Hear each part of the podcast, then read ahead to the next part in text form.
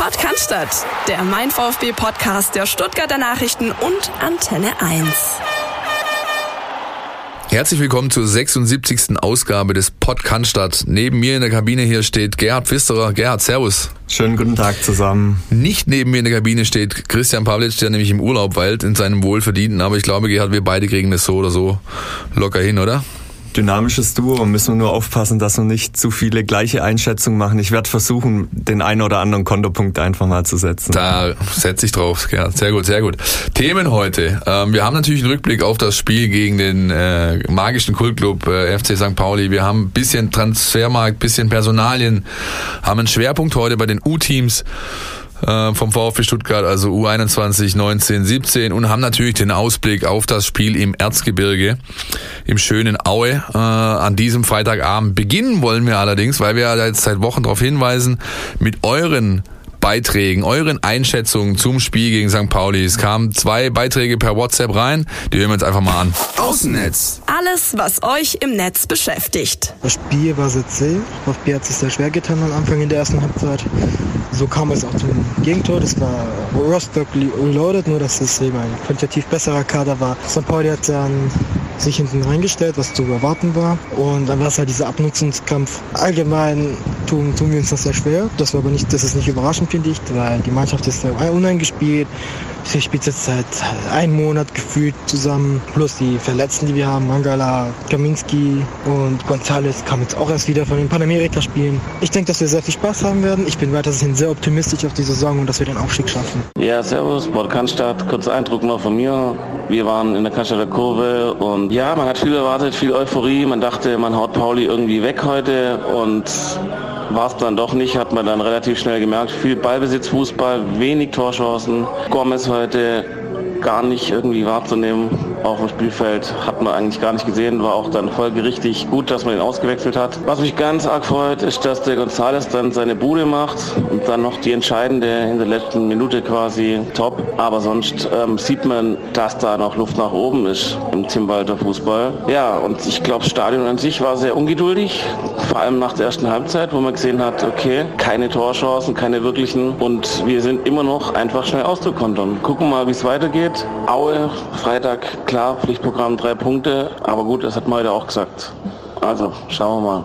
Weiter so mit der Sendung. Grüße. Ja, die beiden, äh, die uns das wohl, so wie man es hört, auf dem Heimweg direkt vom Spiel geschickt haben, die ja sind auch so ein bisschen hin und her gerissen, Gerhard, was da beim VfB gerade läuft. So ein bisschen Geduld muss man, glaube ich, noch haben, oder? Mit der allgemeinen Entwicklung.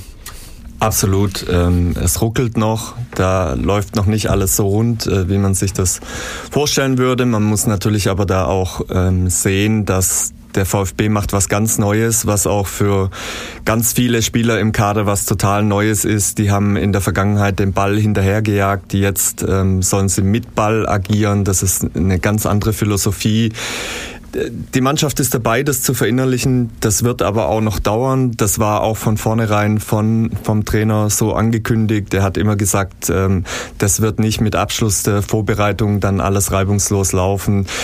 Zudem finde ich, muss man auch noch betrachten, den Gegner, den man, den man jetzt zuletzt hatte. Ich glaube, äh, wenn Los äh, Jos Luhukai nicht Trainer geworden wäre, hätte er eine Anstellung auf dem Bau sicher, weil so gut Beton mischen wie der, ähm, das kann, glaube ich, keiner. Da, da ist er einfach ein Spezialist. Das hat er gut gemacht, hat den VfB da vor eine große Aufgabe gestellt. Summa summarum steht aber ein 2 zu 1 und das ist es, auf was es dann am Ende auch ankommt. Die Ergebnisse, die stimmen. Das sind sieben Punkte aus drei Spielen in der zweiten Liga plus ähm, das Weiterkommen im Pokal in Rostock, was es ja in, äh, historisch auch noch nie gab. Diese Bilanz stimmt, spielerisch Luft nach oben, gar keine Frage. Ja, sehe ich eigentlich ganz genauso. Wir kommen auch nachher, glaube ich, nochmal äh, beim Aue-Blog so ein bisschen dazu, wann denn die nächste Entwicklungsstufe vielleicht gezündet wird beim VfB Stuttgart. Äh, ich persönlich habe auch lange Jahre gekickt und ich weiß noch aus guter eigener Erfahrung, solche dreckigen, schmutzigen 1-0, 2-1 Siege sind für eine Mannschaft wertvoller wie ein lockeres 3-0, das du souverän runtergespielt hast, weil das, was du mit, dir mit Herz, mit Leidenschaft äh, irgendwie da noch geholt hast und vielleicht auch ja nicht absolut zu 1000 Prozent verdient, bringt dir in der Entwicklung deutlich mehr. Insofern ähm, ja abhaken, weitermachen. Das hat sich mit Sicherheit, glaube ich, auch Nico Gonzalez gedacht nach seinem Jubel ja, mit den, äh, wo er sich die Ohren verschlossen hat. Der kommt rein äh, und hat in seiner ersten Aktion eigentlich, wo er auffällt, äh, mit einem äh, langen Ball, mit einem Konter, hat er eine Aktion, wo du denkst so, oh Mann, wenn er den äh, noch macht, läuft es hier vielleicht nochmal ganz anders. Großes Luftloch geschlagen, am Schluss dann aber äh, trotzdem das Siegtor erzielt und aufgrund der Noten, die wir im Stadion vergeben hat, Gerhard, du, ich, äh, die Kollegen und auch die Noten, die die Nutzer vergeben haben, unser Man of the Match, ganz klar, Siegtorschütze, äh, kommt rein, hat eine 2 bekommen, ähm, ja, ist entsprechend, glaube ich, äh, ja, vollkommen gerechtfertigt und bringt uns auch irgendwie gleich zu unserem nächsten Block, denn da ist natürlich, äh, wenn einer so auffällt und wenn er auch bei den Panamerika-Spielen so performt, wie er da performt hat äh, und der Transfermarkt ist noch offen, dann kommt da eben gleich die Gerüchteküche wieder zum Tragen. Magst du uns mal kurz so abholen, was da rund um Gonzales passiert ist die letzten Tage? Ja, der eine oder andere wird es ja auch gesehen haben, da äh, die niederländische Zeitung äh, The Telegraph äh, war es vor allem, die von einem Interesse von PSW Eindhoven berichtet hat. Allerdings, wenn ich das jetzt mal einschätze, da mag ein Interesse da sein, aber alles, was da kursierte, das äh, war für mich doch sehr vage. Da, da ging es ja drum, dass sie an einem anderen Spieler aus Groningen dran seien, für den aber 13,5 Millionen Euro aufgerufen werden, was ihnen zu teuer wäre. Und deshalb wollen sie sich den günstigen Gonzales holen. Und da kann man schon mal definitiv sagen, der, der VfB würde den Gonzales nicht für einen einstelligen Millionenbetrag abgeben, falls das die Hoffnung aus Eindhoven sein sollte. Der Tim Walter hat es auch auf der Pressekonferenz nochmal betont. Ähm, die Schmerzgrenze ist da hoch. Was mich ein bisschen ähm, äh, überrascht hatte, war, dass er überhaupt von einer Schmerzgrenze gesprochen hat, nachdem er vor ein paar Wochen bei uns im Interview ganz klar betont hatte, äh, Nico ist mein Spieler, der bleibt hier. Da hörte sich das noch absoluter an. Aber ist natürlich, ähm, wie es immer ist, was auch Sven Mislintat, der Sportdirektor, schon oft betont hatte, äh, für einen Zweitligisten gibt's bei jedem Spieler Schmerzgrenzen. Und wenn jetzt einer kommt und ein Wahnsinnsangebot für Gonzales abgibt, und du hast noch jemand in der Hinterhand, ähm, den du als Ersatz holen kannst, Oder von dem du denkst.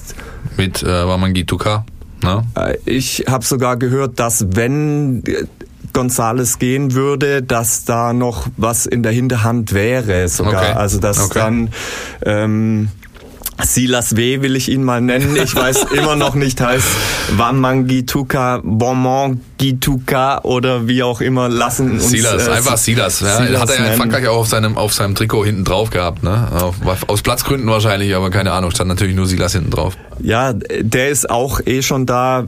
Von daher, ich, ich gehe davon aus, dass Nico Gonzalez bleiben wird, weil er einfach auch im Stürmerranking bei bei Tim Walter ähm, ganz vorne mit dabei ist. Das ist für, für ihn sein Mann, der sieht was in ihm, der, der sieht da Potenzial, das, äh, das er Ja. nutzen kann. Der sieht da für sich, glaube ich, einen Diamanten, der, den er schleifen kann. Von daher müsste da schon wirklich ein, eines dieser berühmten Mondangebote kommen, wo Ja, du ja. dann aus wirtschaftlichen Ich Gründen einfach auch. nicht Nein sagen Ich kannst. glaube auch, dass sie da wirklich so eine Regel vorschieben werden, wie sie es bei Mangala ja auch gemacht haben. Sie gesagt, hier 30 Millionen, wenn er die bringt, dann können wir drüber reden. Das macht macht natürlich keiner. Das wird bei Nico genauso sein. Und ich erinnere da nochmal, ich habe ja, glaube ich, in der ersten Folge nach der Sommerpause drüber gesprochen, diese Szene im Bauch des Jürgeli in, in, in Basel, als er ihn quasi verabschiedet hat auf dem Weg nach Lima zum, äh, zu den Panamerika-Spielen. Das war so eindrücklich, dass ich deiner Meinung bin, der Spieler wird nicht abgegeben werden, der wird hier bleiben äh, und er weiß, glaube ich, auch ganz gut, was er an dem Trainer hat. Ja, sieht da seine Möglichkeiten, weiß natürlich, das ist einer, der will mich entwickeln, der will, will schenkt mir Vertrauen. Das ist für einen Spieler in seinem Alter äh, ein unschätzbares Gut und ich glaube, er ist äh, klar genug in der Birne, dass er hier bleibt und dann den VfB, wenn es gut läuft, ähm, ja, in dieser Saison noch mit dem ein oder anderen Tor versorgen und beglücken wird. Das, glaube ich, wird ein anderer Spieler aber nicht tun und der heißt Tassos Donis. Seit Wochen reden wir ja darüber, dass er eigentlich auf gepackten Koffern sitzt, ja, dass da, dass da eigentlich äh, auch mal Angebote da waren, die er dann abgelehnt hat. Und ähm, jetzt sind es noch ein paar Tage bis zum 2. September, bis die Liste endgültig schließt, zumindest für den deutschen Markt. Genua ist der aktuellste Verein, der irgendwie aufgepoppt ist, wo sagt so, wo sich wohl vorstellen kann, den Spieler zu verpflichten. Ich meine, ich glaube nach den äh, Eindrücken, die wir beide gewonnen haben letzten Samstagmorgen, ja, nach dem Auslaufen äh, gegen St. Pauli, oder war es Sonntagmorgen? Sonntagmorgen war es. Äh, ich glaube, da ist klar, dass es kein, keine Zukunft mehr geben wird für Tassos und für Tim, oder? Äh, der Tim Walter hat es ja jetzt äh, mehrfach deutlich, zumindest zwischen den Zeilen, zum Ausdruck gebracht. Also man wartet eigentlich da täglich drauf, dass der vom Hof geht. Ja, ich bin da auch überzeugt, dass es noch passieren wird. Der VfB legt ihm da keine Steine in den Weg. Im, im Gegenteil, ich glaube, die werden so Bedingungen schaffen, auch für einen aufnehmenden Verein, dass, äh, dass da nicht dran scheitern wird, das hängt ganz alleine am Spieler. Also du hast ja gerade angesprochen, also dieses äh, ziemlich verbrieft ist ja dieses Angebot aus Moskau, ja. ähm, das es gab, wo er dann nicht hin wollte. Ich habe jetzt auch mal gehört, dass der Berater da von Donis eine etwas unglückliche Rolle spielt in dem in dem Ganzen. Also ich erwarte, dass der geht. Der hat keine Zukunft mehr beim VfB. Punkt. Ja. Die Zukunft hat allerdings Luca Mack das war so die erfreuliche Nachricht, glaube ich, diese Woche. Das ist äh, ein Lizenzspielervertrag für einen Spieler aus der eigenen Jugend. Das äh, wurde schon länger nicht mehr vermeldet, glaube ich. Und Luca äh, haben wir ja auch schon hier und da mal besprochen die letzten Wochen. Ist ein Spieler, der ja äh, es wirklich geschafft hat, glaube ich, diesen Sprung äh, vom Jugendspieler, auch wenn er jetzt natürlich Einsätze in U21 bekommt, ab und zu, um Spielpraxis zu bekommen, äh, in den Profikader. Ähm, du hast die Tage diesen ganzen äh, Sachverhalt so ein bisschen beleuchtet in dem Stück auch, warum der VfB Luca Mack einen neuen Vertrag oder diesen Vertrag gegeben hat. Magst du uns ein bisschen Einblick geben in die Gespräche, die du da rund um dieses Stück geführt hast? Ja, ich würde sagen, auf alle Fälle hat er einen neuen Vertrag bekommen, weil er seine Chance in der Vorbereitung genutzt hat und ähm, da überzeugt hat. Ähm, beim Trainer hat er einen Stein im Brett so kann man es, glaube ich, sagen. Der hatte, hat einen guten Auftritt hingelegt, sowohl was das Außersportliche als auch was das Sportliche angeht. Ähm, wenn man sich zurückerinnert, es sind ja einige junge Spieler in die Vorbereitung mit reingestartet. Ähm, er ist jetzt eigentlich aus diesem Kreis der Einzige, der da übrig geblieben ist, so richtig. Wenn man jetzt mal David Krötzinger... Ähm, Zu dem ähm, kommen wir gleich noch, ja. Können wir gleich noch besprechen. Ähm, von daher, der hat noch körperliche Defizite. Das weiß der, das weiß der aber, glaube ich, selber auch ganz genau. Ich glaube, der Weg jetzt, äh, ihm da auch Spielpraxis zu verschaffen in der zweiten Mannschaft. Die Oberliga ist jetzt natürlich nicht das perfekte Podium ähm, für, für solche Maßnahmen, aber es ist Männerfußball, es ist, glaube ich, das, ähm, was, was den Jungs dann doch auch gut tut, sich da zu behaupten, wo es einfach doch nochmal anders zur Sache geht als jetzt in, in der Jugend, in der U19-Bundesliga. Von daher bin gespannt, wie sein Weg weitergehen wird. Er hat jetzt hier die Chance, stand zuletzt auch zweimal im Kader. Ähm, ja, bin sehr gespannt, ob er seine Chance da weiter nutzen kann und auch diesen nächsten Schritt machen kann, weil erreicht hat er Nichts. Noch nicht. Natürlich, das ist vollkommen logisch. Nein, aber ich glaube, diesen mentalen Aspekt, den du gerade angesprochen hast, ist ein ganz wichtiger. Sportlich ist er auf, auf, auf seiner, aufgrund seiner Polyvalenz sowieso jemand, den jeder Trainer gerne im Kader hat, weil er weiß, der kann mir Position A, B, C solide runterspielen. Zumindest in der zweiten Liga, ja.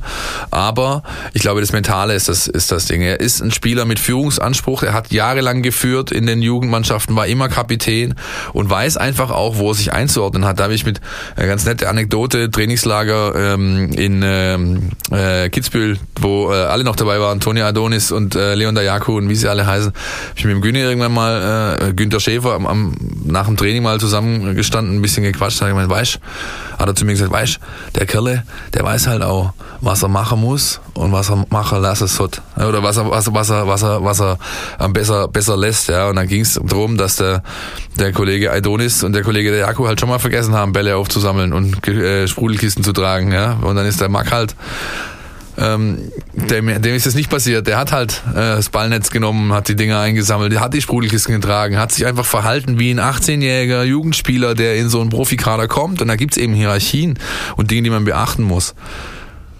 Ja, zu, zudem ist natürlich Luca Mack auch noch aus einer ganz, ganz anderen Perspektive eine wichtige Personalie für den VfB. Thomas Hitzelsberger, der neue Sportvorstand, hat mit seinem Amtsantritt eigentlich schon proklamiert, dass der Weg sein soll, wieder Talente aus der eigenen Jugend einzubauen. Ähm, da ist jetzt Luca Mack der Erste, der für diesen Weg steht. Man, man, muss ja auch mal bedenken, es ist da ja auch eine gewisse Vakanz entstanden. Timo Baumgartel ähm, war der Letzte, der aus der eigenen Jugend den, den Sprung geschafft hatte im Kader. Der ist zu PSW Eindhoven gewechselt. Also Luca Mack besetzt da jetzt auch irgendwo die Rolle des Jungen aus der Region. Der kommt aus Löchgau, der ist äh, schon 2012 als, als kleiner Junge zum VfB gekommen, hat da die ganzen Jugendmannschaften durchlaufen. Also der, das, er stillt ja da auch so ein bisschen eine Fansehnsucht, ja, die, die Jungs aus der eigenen Region, dass da beim schwäbischen Traditionsverein auch ähm, Schwaben kicken, das stillt er so ein bisschen. Wie gesagt, jetzt fehlt nur noch die Komponente, dass er eben auch auch spielt. Ja. Und das ist eben noch ein, doch noch ein weiter Weg, den er da zu gehen ja, hat. Das Stichwort, das du, das du nennst, ist Identifikationspotenzial. Ich glaube, da sind wir uns einig. Ja, das ist natürlich äh, absolut gegeben. Bei David Grötzinger ist das eigentlich auch so, weil auch er ist ein Junge aus der Region, nur aus der anderen äh, Ecke von Stuttgart oder vom Stuttgarter Umkreis, sag ich mal, aus Ehing, ja, äh, ähm, da hinten raus Richtung Schönbuch, ähm, Schwarzwald und so weiter. Ist das nicht das Richtung Ulm, weil der doch, äh, glaube ich, anno dazu mal 2011 aus Ulm kam und da gibt es auch so einen. Dann verwechsel ich immer Ehingen und Eningen. Dann ist Eningen das da hinten Richtung Schwarzwald und Ehingen, das könnt, du könntest recht haben. Ja. ja. Nagel mich nicht fest. Ehingen doch, das ist das, das ist da oben äh, Richtung äh, Richtung Ulm, denn da ist nämlich auch die hervorragende Bergbrauerei. Aber ja, anyway. David Grötzinger, ist ein Kandidat noch, der es auch geschafft hat eigentlich, ja, diesen Cut vom ersten zum zweiten Trainingslager, der immer noch dabei ist, regelmäßig mit den Profis trainiert, gerade ein bisschen angeschlagen ist, äh, nicht, ähm, nicht voll gehen kann und allerdings aber auch ein Kandidat für eine Ausleihe ist, haben wir ja auch schon mal ähm, so ein bisschen beleuchtet. Der FC St. Gallen scheint da heiß im Rennen. Äh, jetzt ist Insua zurück, äh, ist wieder äh, voll im Training, hat der Trainer an der Pressekonferenz auch bestätigt. Das bedeutet eigentlich für David, ähm, ich ja, es bedeutet eigentlich für ihn, dass man, dass man, glaube ich, Wege suchen muss, wie man dem Jungen äh, Spielpraxis auf höherem Niveau als eben Oberliga geben kann. Richtig? Absolut. Also ähm, Borna Sosa äh, hat sich da ja auch seinen festen Platz erarbeitet. Ich denke, dass der, dass der beim VfB bleiben wird. Da gab es ja auch das ein oder andere Gerücht, ob der noch geht. Und dazu Emiliano Insua, damit hast du dein Duo auf der linken Verteidigerposition. Da wäre David Krötzinger nur das dritte Rad am ja. Wagen, nee, fünftes Rad am Wagen ja. heißt ja eigentlich. Aber da ist eigentlich kein Platz ähm, aktuell für ihn. Da muss man tatsächlich, ist es, denke ich, der richtige Weg, drüber nachzudenken, wie man für den alternative Szenarien schafft. Den Weg nach St. Gallen, den ging einst auch Tobi Radgeb, der damals auch so ein Schwellenspieler war, aus Jugend rauskam, ja, deutscher Juniorenmeister wurde oder Pokalsieger äh, mit einer großartigen Truppe und dann halt den direkten Sprung zu den Profis nicht gleich geschafft hat ist dann nach St. Gallen ausgeliehen worden. Mit Peter Peter Zeitler ist da ein Trainer da, der ein, ein weiß-rotes Herz hat, der von hier kommt, der in VfB 2 schon mal trainiert hat, der einen guten Draht hat auch hier. Ich glaube, das wäre ein guter Förderer für ihn. Würde, denke ich mal, für beide Seiten Sinn machen. Und in einem Jahr hast du einen auslaufenden Vertrag von Insua ähm, und hast dann Sosa noch länger und dann hast du da eine zumindest eine, eine Rolle oder einen offenen Zweikampf, je nachdem, äh, in, in der sich David wieder wiederfinden könnte. Ich glaube, das macht für beide Seiten einfach Sinn und wird auch wahrscheinlich, zumindest ähm, sind das die Informationen, die ich habe, bis zum 2. September noch vollzogen werden, die ganze Geschichte.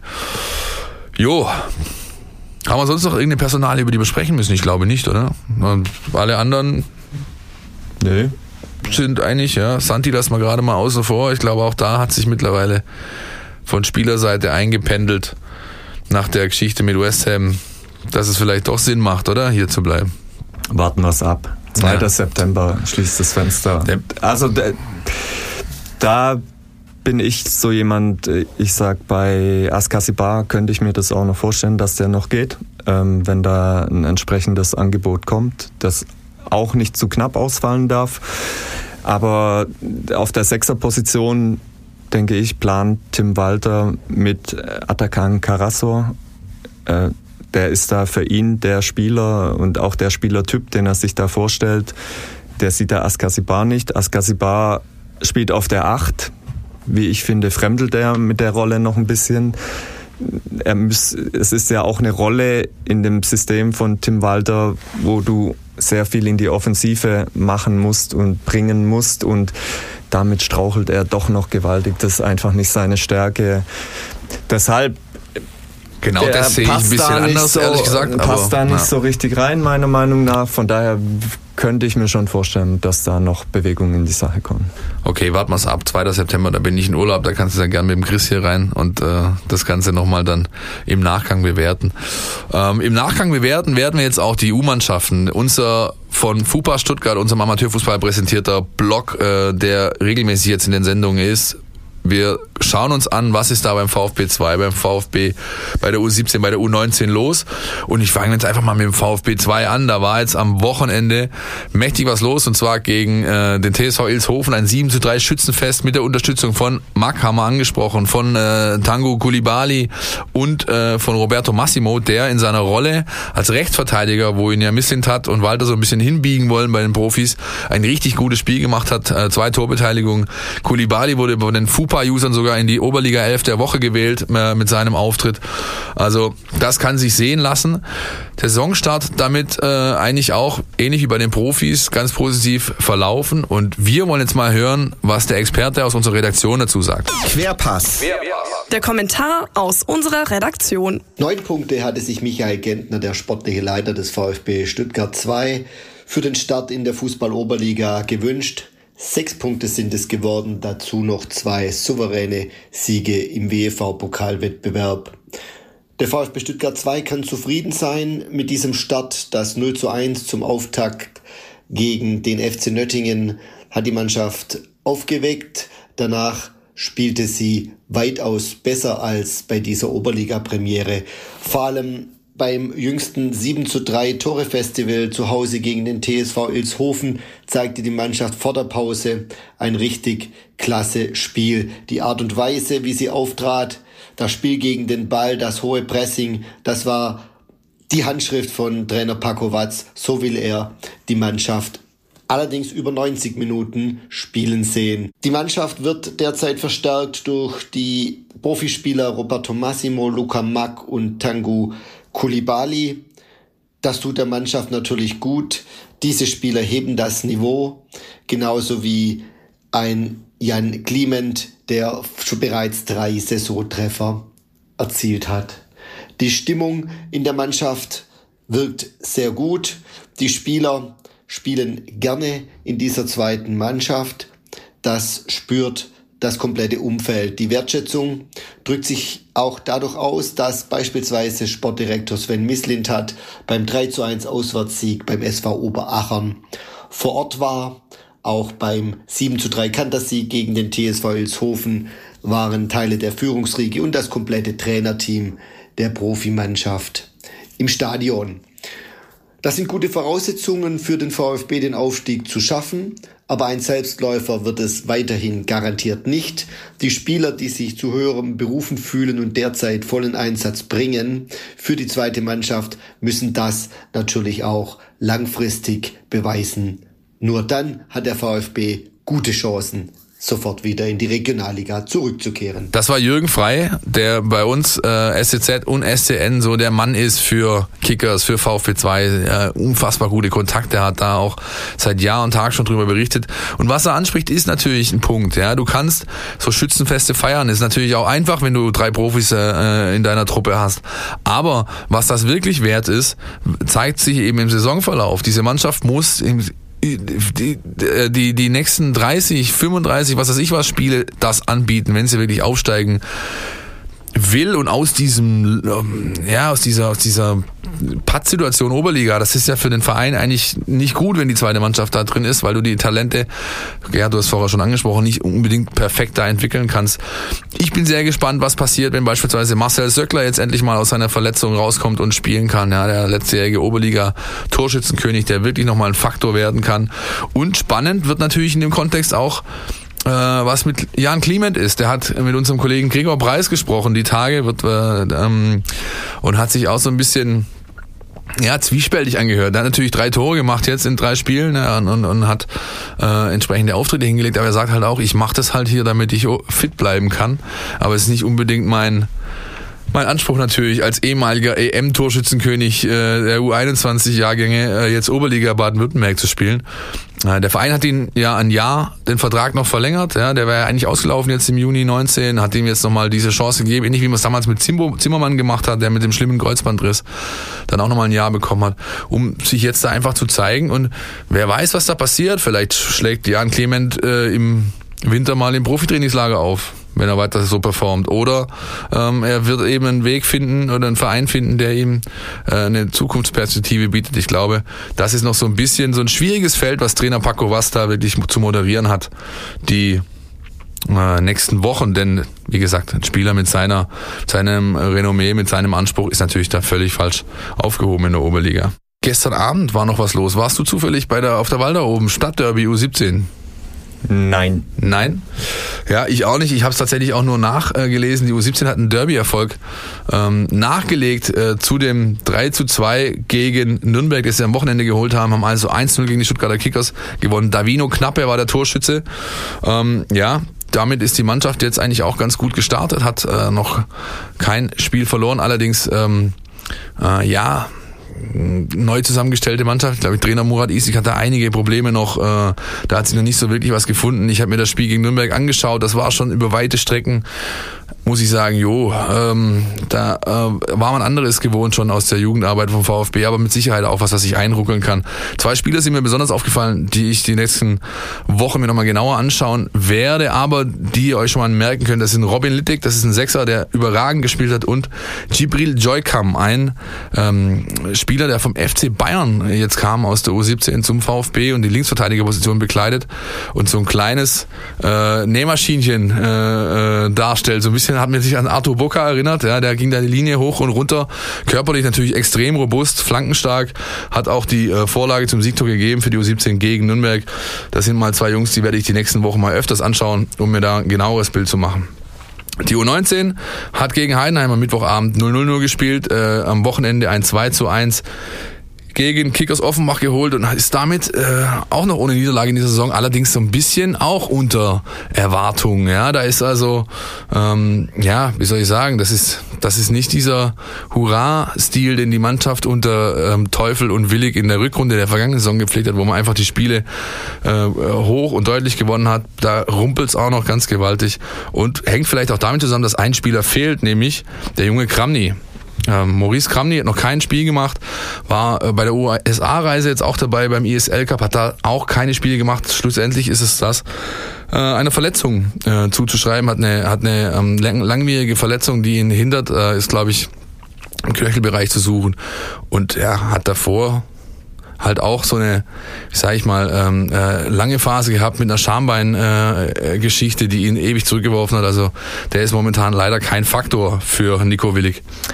Ich habe da jetzt die Saison noch nichts gesehen, muss ich ehrlich gestehen. War auch durch meine Elternzeit ja eine Weile weg. Ja. Ähm, aber äh, was ich gesehen hatte, war ein Interview von Nico Willig, äh, der gesagt hatte, und das finde ich auch ganz wichtig im Zusammenhang mit der U19 im Hinterkopf zu behalten, man darf jetzt nicht anfangen, diese Mannschaft mit der Mannschaft aus der vergangenen Saison, die eben mit der Vizemeisterschaft und dem Pokalsieg ähm, wahnsinnig erfolgreich war und äh, da Großes geleistet hat, zu vergleichen. Er hat es ganz nett ausgedrückt, indem er gesagt hat, diese Mannschaft ähm, wird ihre eigenen Geschichten schreiben und ich glaube, da muss man dem einfach auch noch ein bisschen ähm, Zeit geben und lassen. Da sind, wenn ich es richtig gesehen habe, sehr viele aus der U17 aufgerückt. Das sind fast dann, alle sogar. Ja, ja. ja. Die, die, die, jetzt da auf nochmal einem anderen ähm, Level spielen das, das braucht Zeit, um sich einzuschleifen. Der Nico genau. Willig hat gezeigt, finde ich, was, was er drauf hat. Also da mache ich mir gar keine Sorgen. Nee, die Sorgen mache ich mir auch nicht. Und ich sehe das genauso. Also ist, deswegen habe ich gesagt, da ruckelt es einfach noch, da rumpelt es noch ein bisschen. Ja, das ist ganz logisch. Äh, eine Mannschaft, die sich quasi neu finden musste,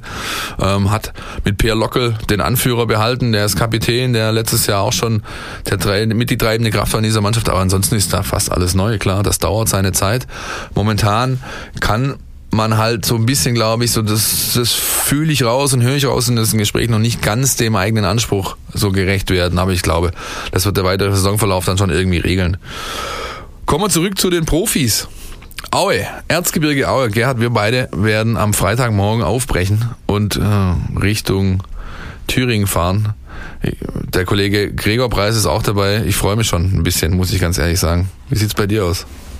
Ich bin sehr gespannt. Ich ähm, war noch nie im Osten von Deutschland, deshalb. Äh, auch nicht privat, oder? Nee, nee, tatsächlich. Ach, also da, wenn man wenn man Berlin jetzt ausnimmt, ja, ja, ja. also ähm, nee, ich nicht, dass ich mich erinnern könnte, nee. Also wirklich noch nie. Deshalb äh, ganz neue Grenzerfahrungen, ganz neue, ganz neue ähm, Welt, die sich mir da okay. ähm, auftun wird. Ist es tatsächlich Thüringen? Ich, ist ich, Thüringen? Ich dachte, ich siehst du, ich dachte immer, das wäre in Sachsen auch. Nee, nee, nee, das ist ein Stück weiter drüben. Das ist äh, weiter oberhalb. Chemnitz ist, glaube ich, die nächste größere und das ist Sachsen. Aber ich nagel mich nicht drauf fest. Ich meine Thüringen.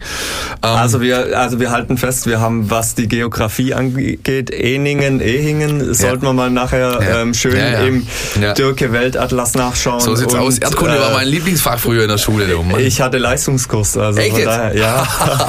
okay, da seht ihr mal. Vielleicht doch besser, dass wir über Sport berichten. Ähm, ich will jetzt als erstes mal hören, was der Trainer zu dem Spiel sagt. Die werden elf Mann auf dem Platz haben. Die werden versuchen, Tore gegen uns zu schießen. Und von daher ist egal, wer an der Linie steht. Das ist Fußball. Jetzt stellen Sie sich vor, Sie sind Trainer. Ja, und es ist ein Trainerwechsel. Was wird sich für Sie ändern? Ich würde mich mehr auf meine Mannschaft konzentrieren und weniger auf den Gegner. Ah, jetzt sind wir, sind wir am Punkt und genau so machen wir es. Danke für den Team. Gerhard, was sagt man dazu? Kurioser Trainerwechsel bei Aue so ein bisschen, oder? Aber scheint den Trainer wie üblich, also den Tim Walter nicht zu interessieren. Eben, also erstens äh, gibt's ja, glaube ich, auch diese Statistik, ähm, dass äh, neue äh, Besen kehren gut, dass es eigentlich Humbug ist. Ja, das, das, ist, das ist halt so eine Phrase, sowas dahingesagtes. Also Trainerwechsel kann natürlich auch mal so eine, so eine Initialwirkung haben, wenn es in der Mannschaft überhaupt nicht läuft und, und der genau Trainer, halt der, Trainer, der, Fall, ne? der Trainer nervt oder wie auch immer. Ähm, sehr, wie du gesagt hast, sehr kurios. Die Hintergründe ist ja alles ein bisschen schwammig. Ähm, wa warum ähm, dem jetzt so ist, die sind ja auch beurlaubt. Also das ja, kommen die vielleicht jetzt irgendwann dann doch wieder zurück. Also klar, beurlaubt werden die entlassen entlassenen Trainer alle immer, aber ja. in, der, in diesem Zusammenhang war es ja so ein bisschen in die Richtung, man hält da ein Türchen noch offen, also ganz, ganz kurios. Vielleicht löst es auch andersrum in der Auer Mannschaft eine, eine Negativdynamik genau. aus. Da, Weil, was, also was läuft hier überhaupt Zumindest tabellarisch und ergebnistechnisch ist, war ja überhaupt kein Zwang. Ja, die starten mit drei Siegen äh, aus vier Spielen, haben also auch im Pokal gewonnen, zwei Spiele in der Liga gewonnen. Äh, da war eigentlich alles in Butter für die Truppe. Ja, ich sag dir, Helge Leonhardt, das ist der Präsident, ja, Selfmade-Millionär aus, aus, aus dem Thüringer Wald, was weiß ich, keine Ahnung, der irgendwie 1100 Mitarbeiter hat, früher mal angefangen mit einem Autohaus. Und der ist derjenige, der da den Daumen senkt oder hebt. Und ähm, es soll wohl, so haben das Kollegen berichtet aus der Auerecke, äh, nach dem Sieg gegen Nee, nach der Niederlage jetzt am, am Wochenende soll es ja wohl atmosphärisch gekracht haben zwischen Trainer und äh, zwischen dem Präsidenten. Äh, der Trainer war davor schon mal kurz für ein Spiel freigestellt, weil es einen Todesfall in der Familie gab und, und, und.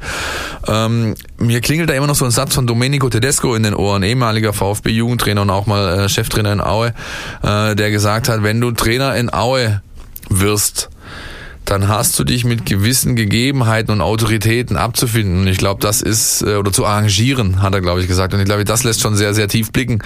Äh, wer da so das Sagen hat, äh, der Herr Leonhardt, den werden wir am Wochenende auch zum ersten Mal live sehen. Ich habe noch seine Rede da in Erinnerung äh, zum Saisonabschluss, die er immer hält, ja, im Stadion, wo er dann alle noch nicht äh, Mütter gewordenen Frauen aufgerufen hat, sie sollen doch bitte Mütter werden und die Wismut-DNA weitertragen. Also ein bisschen stranger Typ. Ich bin wirklich sehr gespannt.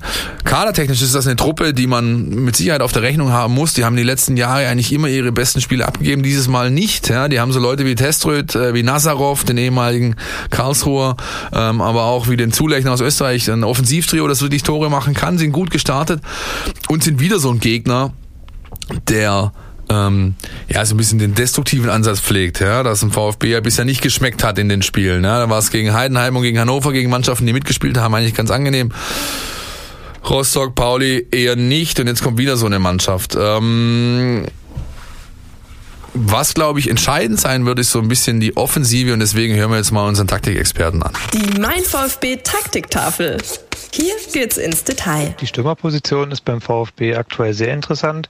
Zum einen gibt's da natürlich eine ganze Reihe von Spielern einfach, die da auflaufen können. Und zum anderen gibt's auch einen großen Unterschied zwischen den Spielern, die momentan gesetzt sind und der Riege der Herausforderer.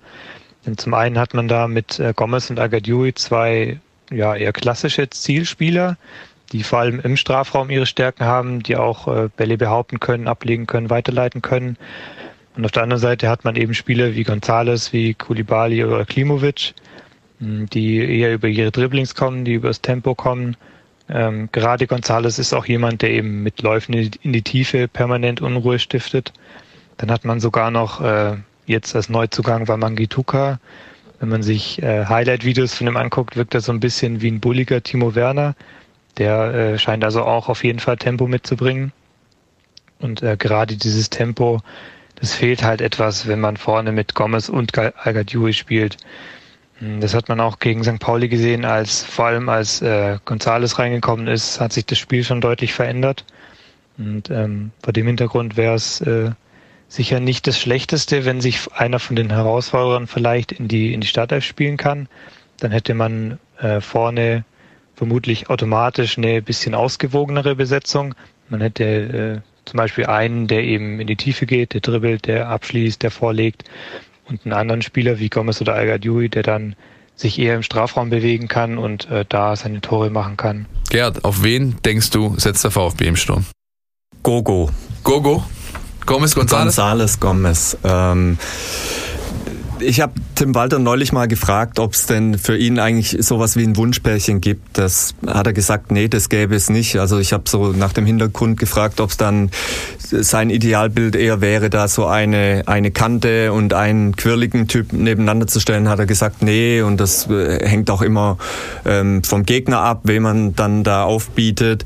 Ähm, was er aber auch äh, kürzlich gesagt hat auf Nachfrage war, äh, Gonzales geht immer gegen jeden Gegner. Und ich finde auch gegen FC St. Pauli hat man ganz gut gesehen, dass er eben da was ins Spiel reinbringt, was jetzt äh, Gomez und ähm, Al-Gadoui nicht so in ihrem Spiel haben, das ist die Tiefe reinzubringen, ja, diese, diese vielen Wege auch zu machen, ohne Ball, da immer wieder vorzustoßen. Und ich glaube, das ist ein Element, was der VfB gerade auch gegen so tiefstehende Gegner, die eigentlich äh, nichts wollen und, äh, sondern die verteidigen und dann ab und zu mal einen Konter setzen. Ich glaube, da, da brauchst du das und von daher denke ich, ähm, jetzt auch noch mit einer Woche mehr Training nach seiner Rückkehr aus äh, von den panamerikanischen Spielen in Peru ähm, wird er von Beginn an Anlauf, auflaufen und ich denke, daneben wird man ähm, Mario Gomez sehen. Ja, ist natürlich immer so ein bisschen eine Krux, ja. Die, diese Spieler, die eben Tiefe anbieten, die brauchen diese Tiefe auch und die kriegen sie halt gegen tiefstehende Gegner nicht. Das ist halt genau der Punkt, ja, weil eine Mannschaft tief steht, habe ich einfach keinen Platz, äh, habe ich keinen Raum, habe ich keine Linien, hinter die ich stoßen kann.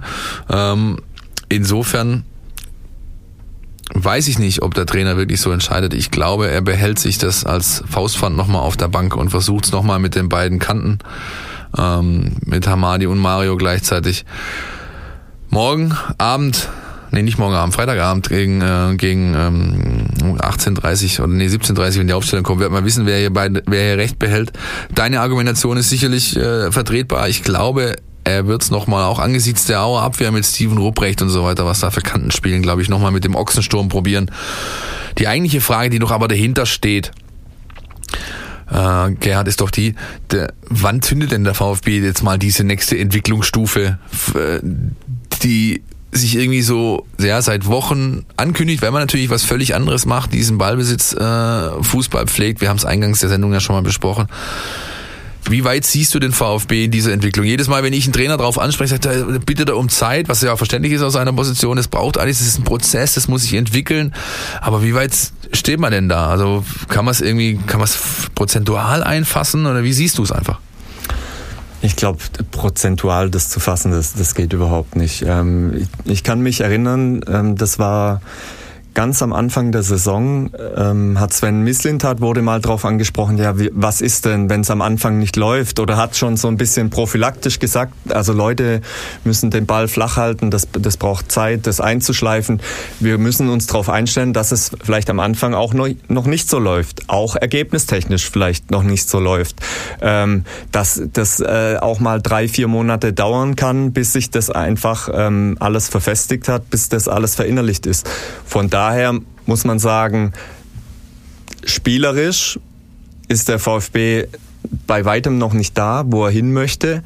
Ergebnistechnisch habe ich ja vorher auch schon erwähnt, aber vielleicht sogar schon den Schritt weiter, wie man vielleicht gedacht hatte. Ja, also man sieht einfach in der Mannschaft steckt viel Qualität. Ja, die die schafft es dann einfach doch die Spiele irgendwie zu gewinnen, wenn es auch Phasen gibt, in denen es nicht so gut läuft. Und das finde ich ist schon, ist schon mal eine große Qualität, die eine Mannschaft auszeichnet. Dass ja. sie eben, was du gegen St. Pauli gesehen hast, dass wenn es nicht alles rund läuft, dass du auch über die Mentalität genau. Spiele gewinnen kannst. Und dann, das fand ich äh, ganz gut, was du vorhin gesagt hast, ähm, so diese, dieses Zusammenschweißende, was dieser Sieg auch hatte. Wenn man da gesehen hat, wie hinterher äh, Tim Walter und Rainer Wiedmeier und äh, Misslintat sich da in den Armen lagen, wie die da mitgehen, die leben das vor, diese, diese ganze Emotion und ich glaube auch die Mannschaft ist eine andere Mannschaft, wie, sie, wie sie vergangene Saison war. Es gab natürlich auch die vielen Zu- und Abgänge, ja. ja, aber die hat, da ist eine ganz andere Dynamik da und das stimmt mich positiv und da finde ich, ob jetzt das spielerisch dann schon hundertprozentig läuft oder nicht, ähm, ist dann nicht so wild. Ich finde es persönlich gut. Der VfB versucht, das, Hand, äh, das, das Heft des Handelns selber in die Hand zu nehmen. Ähm, das ist schon mal, wenn du in jedes Spiel als Favorit gehst, ist es doch schon mal der richtige Ansatz zu sagen, okay, wir sind Favorit. Also sie nehmen diese Rolle an und sie treten dementsprechend auf. Sie versuchen die Gegner zu dominieren. Das hat äh, gegen Hannover eine Stunde gut funktioniert. Das hat gegen Heidenheim eine Stunde gut funktioniert. Es hat phasenweise auch nicht so gut funktioniert, wo dann die Gegenangriffe ähm, gerollt sind. Aber ähm, ähm, ich finde, ich stehe dem Ganzen positiv gegenüber und natürlich werden Tests kommen, wie jetzt in Aue. Ja, ja, wie, wie funktioniert das? Aber da ist vielleicht dann auch so ein bisschen die Hoffnung, die Auer mit, mit ihrem Publikum im Rücken, dass die sich vielleicht doch nicht ganz so ähm, den Bus äh, vor den Strafraum parken, ähm, wie das jetzt zuletzt ähm, der FC St. Pauli getan hat.